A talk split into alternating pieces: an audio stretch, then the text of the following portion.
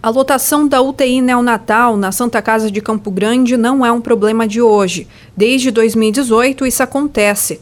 Mas durante a pandemia, a quantidade de recém-nascidos que precisam de leito na UTI cresceu de 17% para 34%. Um dos motivos é que neste período as mulheres ficaram mais receosas em procurar assistência médica para o pré-natal, segundo o coordenador da linha materno-infantil, Centro Obstétrico e Ginecologia Obstetrícia da Santa Casa, Dr. William Leite Lemos Júnior o tratamento dessas pacientes e o acompanhamento dessas pacientes tem ficado deficiente. Isso já de longa data. Né? É, são pacientes que, infelizmente, no início da pandemia, tiveram uma restrição ao acesso, quando houve aquele fecha tudo. Depois, esse acesso foi restabelecido, mas a assistência ainda é precária. E como assim precária? Nós temos, às vezes, pacientes que não são tão orientadas, equipes de saúde que também pecam um pouco na orientação para essas pacientes, às vezes o uso de medicações a disponibilização de exames para diagnóstico. As pacientes, aqui na Santa Casa, sou o coordenador do serviço, mas também sou responsável pelo ambulatório de alto risco. E nós vemos que as pacientes, por exemplo, na sua maioria absoluta, elas realizam exames fora da rede é, pública de saúde, porque não encontram o exame ou não encontram na data oportuna. E gestação, como é de conhecimento de todos, nós precisamos realizar exames em datas oportunas. Não pode simplesmente pedir deixar na fila e esperar, porque tem data e hora para tudo acontecer na gestação. Como essa paciente se vê dessa forma, ela acaba procurando a rede privada para fazer os exames. Só que muitas pacientes não têm essas condições, então acaba que o seu pré-natal fica deficiente. Na Santa Casa há apenas oito leitos na unidade, todos ocupados. Por conta disso, cinco bebês estão em leitos improvisados. E além do hospital, outras unidades também estão com a UTI lotada. O doutor explicou que há cerca de 25 bebês em leitos improvisados em todo o Mato Grosso do Sul. Esses 18 leitos, então, neonatais, né, especialmente o que mais nos preocupa são os leitos de UTI, os oito leitos de UTI estão com 100% de ocupação. É, além disso, nós mesmo estando com 100% de ocupação, existem pacientes que estão improvisados fora desses leitos. No momento, nós temos cinco bebês, é, além desses 18, né?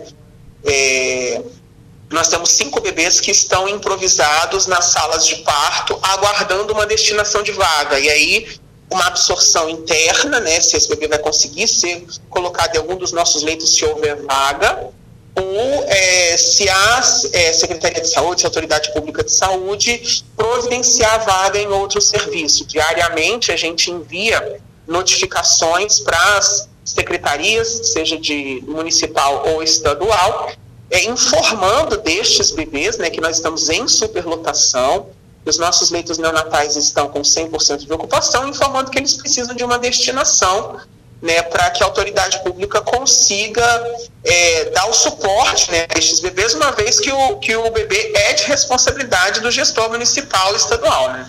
O parto da vendedora Daniele Machado Arce aconteceu na manhã desta quinta-feira. Ela explicou que, para garantir uma vaga para a filha na UTI, ela teve que ficar internada dias antes. É, dia 11, a minha doutora estava fazendo acompanhamento comigo ela me encaminhou já para mim estar tá dando entrada aqui na Santa Casa, para estar tá fazendo a internação, já devido a essa situação de superlotação, né? É, aqui está bem cheio, acredito que não seja só também na Santa Casa. E então, assim, ela me aconselhou a, a internar um pouco antes, já para garantir essa vaga da neném, né? Porque, assim, o medo deles era, vamos supor, fazer meu parto e a bebê precisava do acompanhamento na UTI e não ter vaga.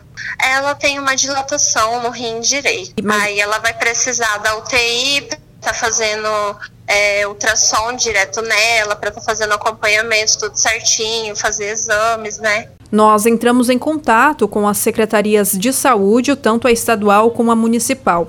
A estadual informou em nota que a responsabilidade pela abertura e gestão de leitos é dos municípios e que tem auxiliado esses municípios com recursos para abertura e custeio de novos leitos de UTI neonatal.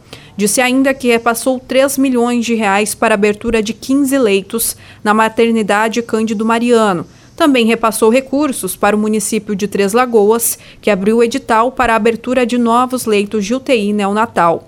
A SES está em diálogo com a Santa Casa de Campo Grande para ampliação de leitos. A SES também está em diálogo com Dourados para abertura de leitos de UTI neonatal. Já a Secretaria Municipal de Saúde disse à CBN em nota que a secretaria tem trabalhado para remanejar os pacientes que aguardam leito e para garantir assistência adequada a todos. Disse também que sempre priva pela vida dos recém-nascidos e das mães. Ressaltou ainda que no final de dezembro foram ativados quatro leitos de UTI NEL na maternidade Cândido Mariano e há a previsão de abertura de mais 11 no mesmo local ainda neste ano, a fim de assegurar a assistência necessária. De Campo Grande, Giovana Dalzáquer.